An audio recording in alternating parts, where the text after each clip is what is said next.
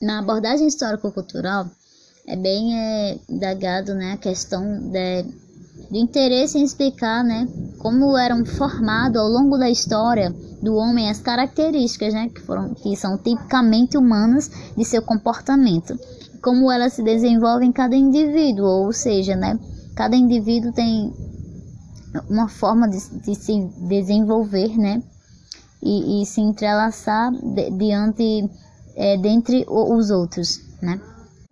Não só essa relação né, que, que, que as espécies tinham entre elas, né, o ser humano tinha entre elas, mas, mas também a relação diante a, ao todo, né? Diante ao meio e, e aos comportamentos, né? Diante a isso.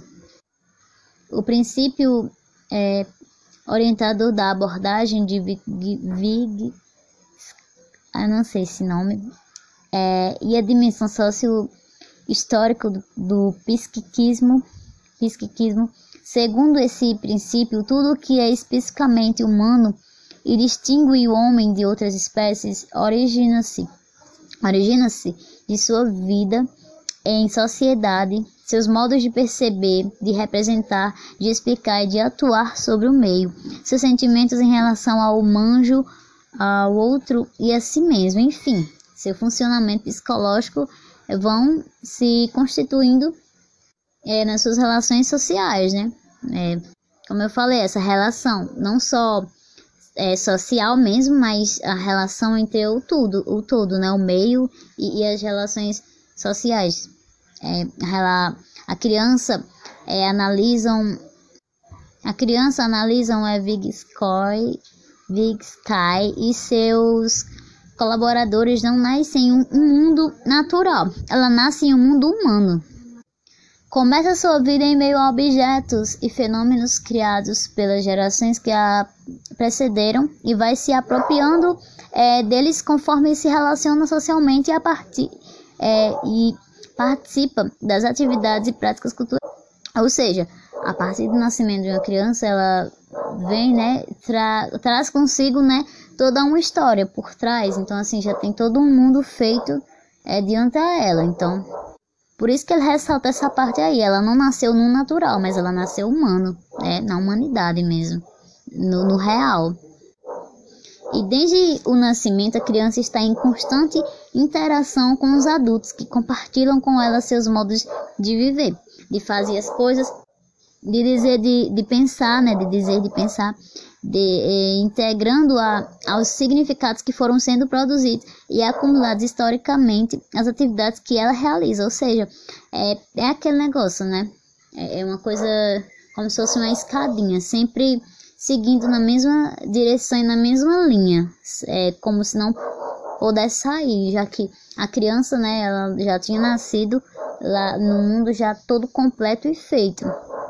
As atividades que, que ela realiza, interpretadas pelos adultos, é adquirir significado do sistema de comportamento social do grupo que pertence. É, nesse processo né, interativo, as relações numerais herdadas biologicamente é, de respostas aos estímulos do meio, tais como a percepção, a memória, as, as ações reflexas, as ações automáticas e as associações é a transformação do biológico em e é histórico-cultural. O uso de instrumentos. Essa parte aqui foi uma das partes mais que eu gostei assim de ler, sabe? Dessa interação. Gostei muito. É, quando, quando sente fome, um animal procura comida na, na natureza e seu comportamento, nesse caso, é orientado exclusivamente pelas suas possibilidades e características biológicas.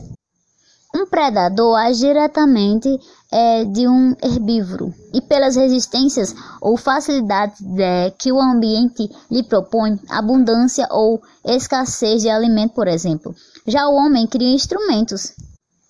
Pode-se considerar é, instrumento tudo aquilo que se, se interpõe entre o homem e o ambiente, ampliando e modificando suas formas e ações. Essa parte né, é bem interessante, porque é, diz assim, né, nessa.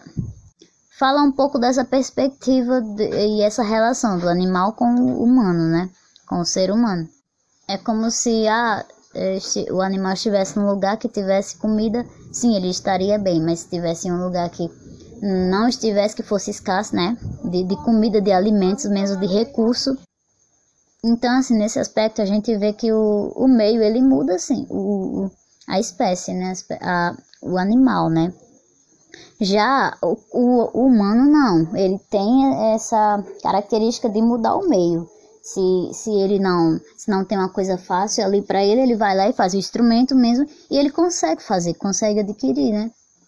Se ele não consegue pegar um peixe, né, no, no mar, no rio, não sei, é, ele faz, né, um instrumento e, e pega. Já o já a espécie animal ela não tem essa característica de pensar, né, de, de mudar mesmo. É, a serra, né, para cortar as árvores e transformá-las em madeira e etc. Os instrumentos acabam transformando o próprio comportamento humano, que deixa de ser uma ação direta sobre o meio, controlando apenas pela, pela relação entre as necessidades, sobrevivência e o ambiente. Ou seja, o ambiente não subestima o, o, o ser humano. Simplesmente ser humano, quando ele vê que algo ali não, não está muito bem, não ele faz de tudo para tentar melhorar aquela realidade, né, para ele mesmo, de uma forma que, que realmente ele consegue. É, o, o instrumento amplia os modos de ação natural do homem em seu alcance, né? Assim, da mesma forma que atua sobre a natureza, transformando-a, o homem a, atua sobre a si próprio, transformando suas formas de agir é, segundo a abordagem histórico-cultural, a relação entre homem e meio sempre medida por produtos culturais humanos como instrumentos, e pelo signo e pelo outro.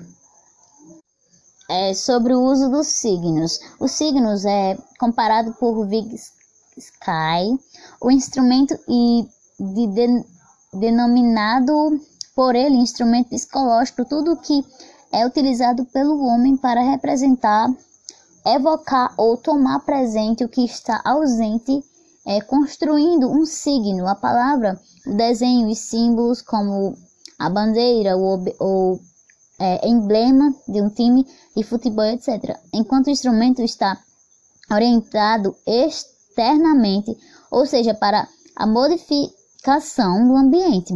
É, o signo é internamente orientado, modificado e funcionalmente psicológico do homem. A apropriação dos instrumentos e signos pelos indivíduos ocorre sobre a interação com o outro, o caminho do objeto até a criança, e desta até o objeto para, através de uma outra pessoa, escre escreveu Van Gogh. Essa estrutura é, humana complexa é o produto de um processo de desenvolvimento profundamente enraizado nas ligações entre história é, individual e história social, 1984, página 37.